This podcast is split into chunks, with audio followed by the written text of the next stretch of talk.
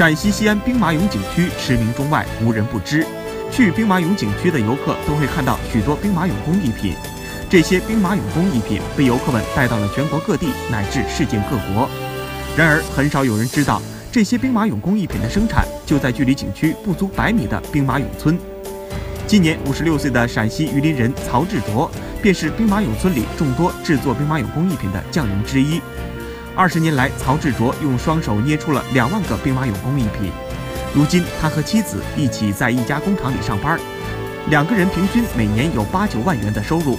夫妻俩用这些钱盖起了自己的房子，并供养儿子上了大学，两个女儿上了高中。